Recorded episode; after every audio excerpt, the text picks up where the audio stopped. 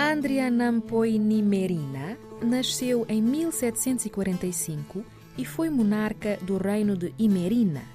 Ficou conhecido como o unificador da ilha de Madagascar, sob domínio merina, a partir de finais do século XVIII.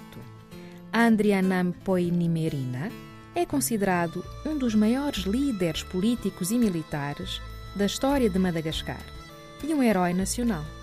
Faleceu em 1810.